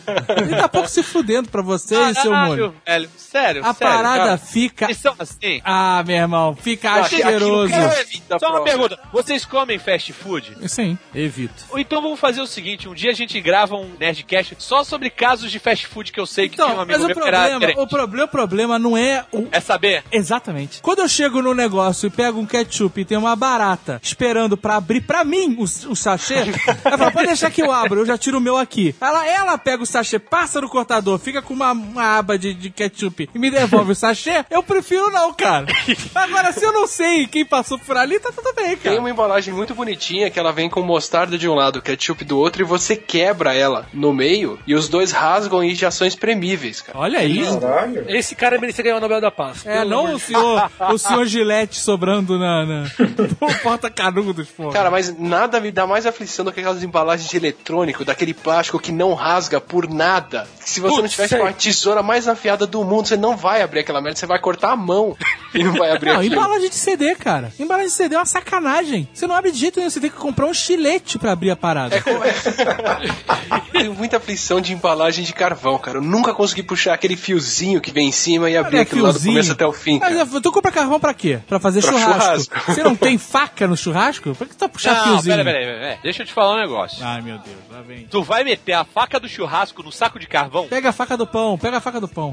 Fura com espeto. Pode furar com espeto? E de- depois cancelava. Vocês estão falando de, de, de embalagem nojenta, mas eu me lembro na época que o leite era vendido em saquinho e ficava uma piscina de leite dentro de gel. Caraca, leite tipo A e tipo B, né? Isso. Você Era tinha muito uma potinho que você colocava ele lá dentro, nossa. Peraí, peraí, peraí. cê- cê- isso não é passado, não, cara. Porque Passada, é foda. embalagem de, de leite longa vida em Toronto é 9 dólares, cara. Os caras só compram leite de, de saco É, lá. barriguinha mole, barriguinha mole tá aí. Você tá me dizendo que no- os canadenses só tomam leite de saco? Cara, só, só, só. E ainda assim é uma fortuna. Isso explica muita coisa, Zinobre. Leite de saco é uma parada muito. É muito bancada, é muito bancada. Eu não tomo leite de saco por princípios. Não, não quero, obrigado. Deixa essa piada pra outra pessoa. Não, não quero. Em Compensação vai na França ver qual o tipo que eles vendem unicamente, né? Qual é? Leite de saco. Pô, e a gente falou de embalagem, a gente tem que falar da Tetra Pak, né, cara? É verdade. Que é a revolução no, no leite de saco. Tetra Pak é, é sueca, não é? A empresa sueca que inventou essa porra. A Tetra Pak, ela fornece a máquina, né, pra você comprar só o- a sua matéria-prima lá, o papel, né, pra fazer a embalagem, né? É, os caras descobriram um jeito de embrulhar plástico, alumínio, que reflete o calor, e papelão, tudo junto, né? Peraí, tem mais um, falta mais um. são- é Tetra. Não, é Tetra Pak porque elas só são sempre quadradinhas, tem quatro lados. Ah, tá. Pensei que eram quatro camadas. Eu chutei agora, viu? Porra, filha da puta. Tem a tinta, tem a tinta. né? Ai, meu Deus. Mas qual é a ideia do Tetra Pak? Ele é vácuo? É- Qual é a vantagem do Tetra Pak pra plástico, pra vidro? Qual é o código? É que ele sela, né? Mas é, é mais barato de fazer. E eu acho que o armazenamento também, o, o forma- o fato de ser quadrado, enfim, deve ajudar. Não, não, o negócio deles é, é as camadas, né? O segredo é as camadas, né? Não é nenhum formato, né? Porque a camada de alumínio, ela evita a passagem de oxigênio. É, É, a camada um de alumínio também ela, luz. ela ajuda a não perder calor, né? A não perder É, aí tem a, a, a camada de plástico que evita o contato da camada interior com a outra camada, né? Vocês querem saber qual é? Qual é? Duas camadas de plástico, Aham. Cara, é rápido no Wikipedia. Cara. camada de alumínio, quarta- a quarta camada também é de plástico, seguida de uma quinta camada de papel, que dá Tá sustentação à embalagem, e, por fim, a última camada de plástico que protege essa quinta camada de papel. Que, ou seja, são seis camadas e não quatro. Seis- É. São seis camadas, mas as quatro primeiras é que protegem de fato o produto. O resto é... Mas por é- isso leva o nome de Teta Brick. Parabéns a todos os envolvidos. Então, mas o Tetra Pak, ele, ele é super revolucionário, é, mas ele tinha um grande problema, que era, é impossível reciclar essa merda. Ainda é, né? Não, não, não é. Não é? Eu quero. Vamos dar umzinho de reciclagem aqui pra ver Não, como é que não. eles. Olha só. Vamos perguntar É pro impossível. catador de, de papel qual é que ele separou o alumínio do Tetra Pak. Então, não é em qualquer lugar que você consegue, mas eu, eu vi em algum lugar que o Brasil foi o primeiro país a conseguir reciclar o Tetra Pak, quebrar né, a- as ligas pra poder é, reciclar o Tetra Pak. Isso é uma sacanagem, o que o cara, o cara escreve na embalagem dele. Esta merda é reciclável. Mas agora é. O Tetra Pak Um dia é vai ser, reciclável. é. né? tinha, tinha boa fé. We, we hope soon, né? Não, De- não, de- ele é reciclável hoje. E, e- e- Tá, mas aí você precisa de uma criança com uma pinça separando layer de cara. Tetra Pak, Não, cara. não, você precisa de uma, de uma indústria de reciclagem que esteja preparada para reciclar o Tetra Pak com Ah. O tio a... Maneco reciclava essa porra. Tio Maneco. Mas, cara, a gente tá num país em que a galera consegue. A rou- galera rouba fio pra tirar cobre. Ah, Vão dar um jeito de tirar alumínio do Tetra Ah, Pak. isso é fácil. Tu nunca tirou o cobre de um fio? Isso é moleza. Cara, eu vou tirar leite de pedra. Isso De saco, o cara desse faz fácil. Né, cara?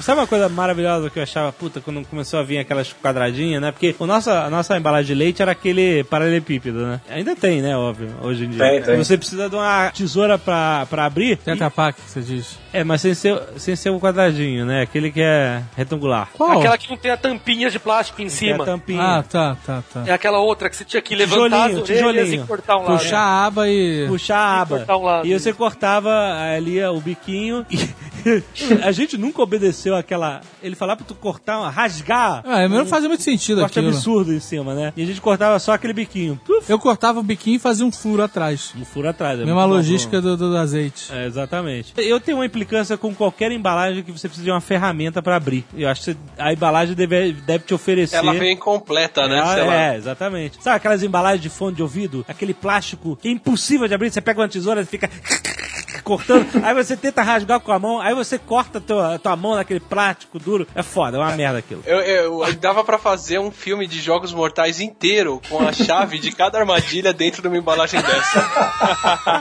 exatamente. Mas eu ia pôr o filho da puta que desenhou a embalagem na armadilha. É, exatamente. Aí veio aquelas novas caixinhas que eu já tinha visto em filme. Você via em filme americano aquela caixinha que tem aquela dobrinha em cima. que Você abre com os dedos. Tá qual é? Você só Você abre puxa com os cada dedos uma pro pro lado. lado. e depois puxa o biquinho, puf, puxa. Ah, sim, sim. Sabe qual é? Que tem aquela dobrinha em cima. Sim, que sim. é quadradinha. Que faz tipo uma casinha. Faz uma, ca- um telhadinho, isso, isso. Aí, cara, quando eu fiquei empolgadão, caraca, excelente, cara, agora eu vou poder ah, finalmente abrir com a mão, precisar procurar uma tesoura, uma faca, alguma coisa assim. Aí, cara, você abre a primeira dobrinha, e aí, quem diz que abre a segunda dobrinha? Você tem que começar a botar o dedo, a, a- a cavucar com a unha, pra puxar a parada que tá colada, cara. Aí você puxa, puxa, puxa. Aí cavuca com a unha. Parece aquele escravo da Mistake que tirou o, o prego só, só com o dedo. Ficou raspando o dedo da, ma- dedo da madeira, dedo da madeira, dedo da madeira, aí tirou o prego. Caraca, cara, não, não funciona. Não funciona aqui. E eu acho que o nego ligou o foda-se e inventou esse bico redondo de plástico que você abre. Tem vários tipos de bico. Tem um redondo, que é como se fosse uma tampa de rosca. E isso. E tem um outro que é tipo uma, uma portinha. Sabe qual é? Ah, tinha uma merda também. Portinha de, de alçapão lá. Você abre a portinha, Ah, aí você que tem é que puxar nojenta. um, um papel filme lá. Isso. Alumínio, Um alumínio. papel alumínio. E aí é você uma, puxa- parece um velho babando aquela merda. Quantas vezes Mas você tem puxa menos e de- ele, e ele arrebenta a pontinha e não abre, pá. é Não, e quando você é, quando vira, não tem aquela de plástico, né? Que você vai puxar, ela sai na mão. quando você vai servir, não sai um, um jato do líquido. sai um... Sabe qual é?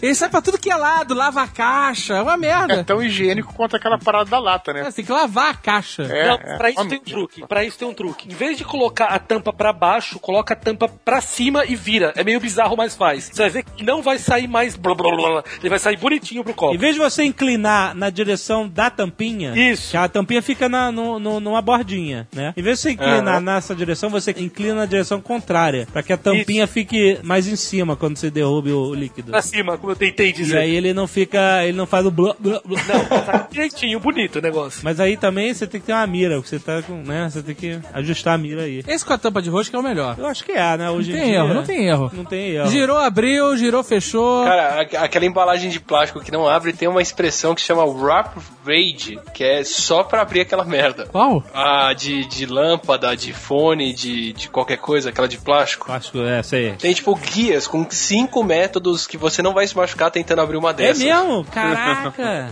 Guia de Existe. sobrevivência pra abrir aquela merda. Caraca, daqui a pouco eu vou fazer o protocolo Blue Hand de guerra contra as embalagens. É foda, maluco. Sabe a embalagem que sempre me deixou maluco? É. Ah, Lâmpada. A parada é de vidro altamente frágil vem numa merda de uma caixa que não tem nem tampa, cara.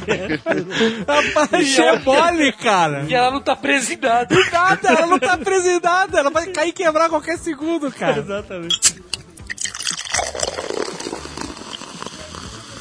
Embalagem de ovo. A gente na faculdade até tem o desafio de fazer algo que proteja o ovo de cair, né? Proteja os ovos. Caraca, uma vez, uma vez eu fui num aviário e peguei, sei lá, um milhão de embalagens de ovo pra. Fazer um forrar- estúdio? É, pra forrar a garagem pra fazer um estúdio.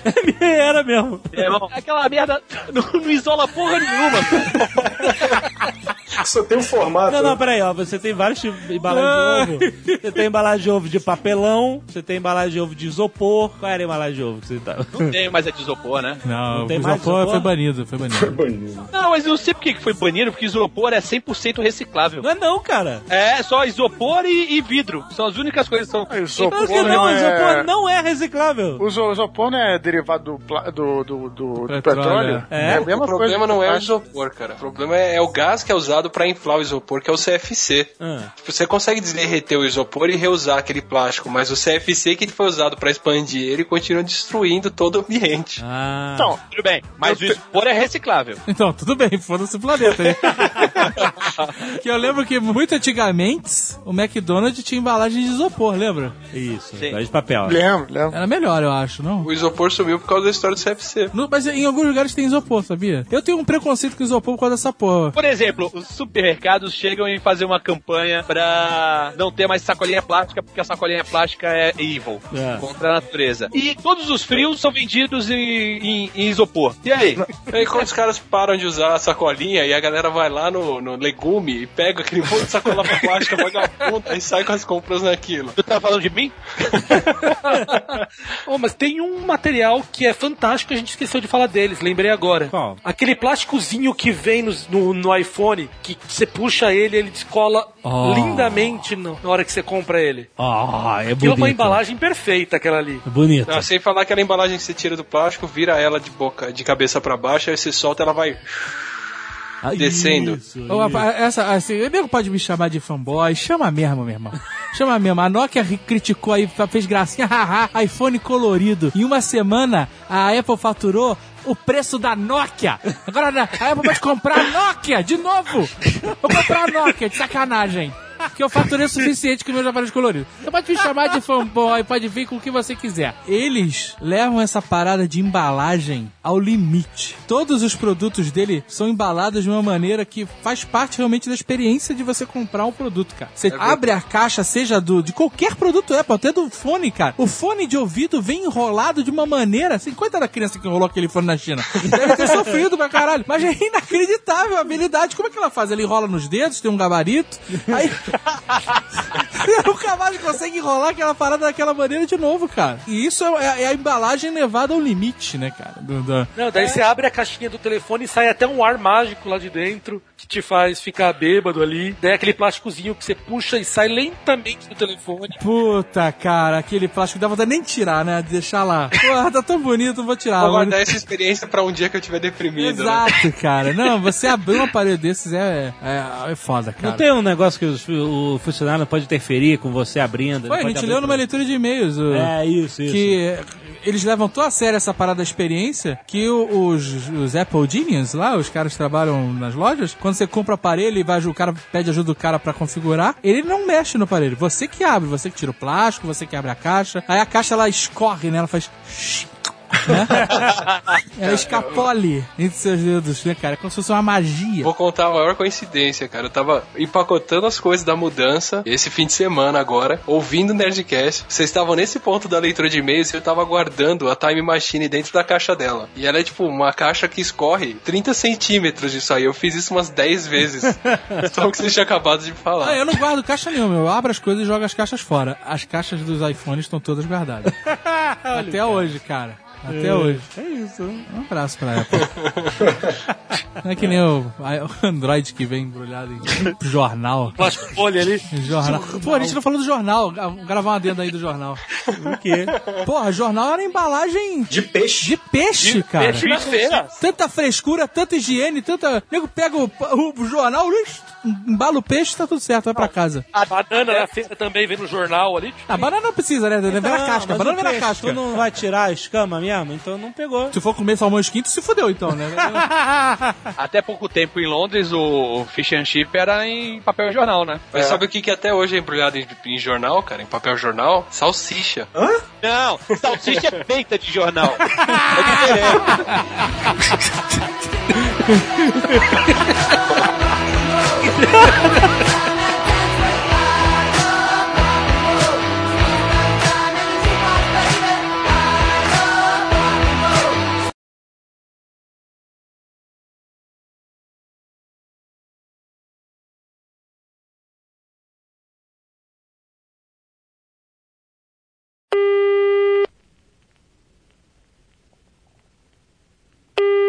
Alô? Então, eu queria saber como é que faz pra marcar uma visita aí na fábrica da Coca-Cola. Este Nerdcast foi editado por Radiofobia, podcast e multimídia.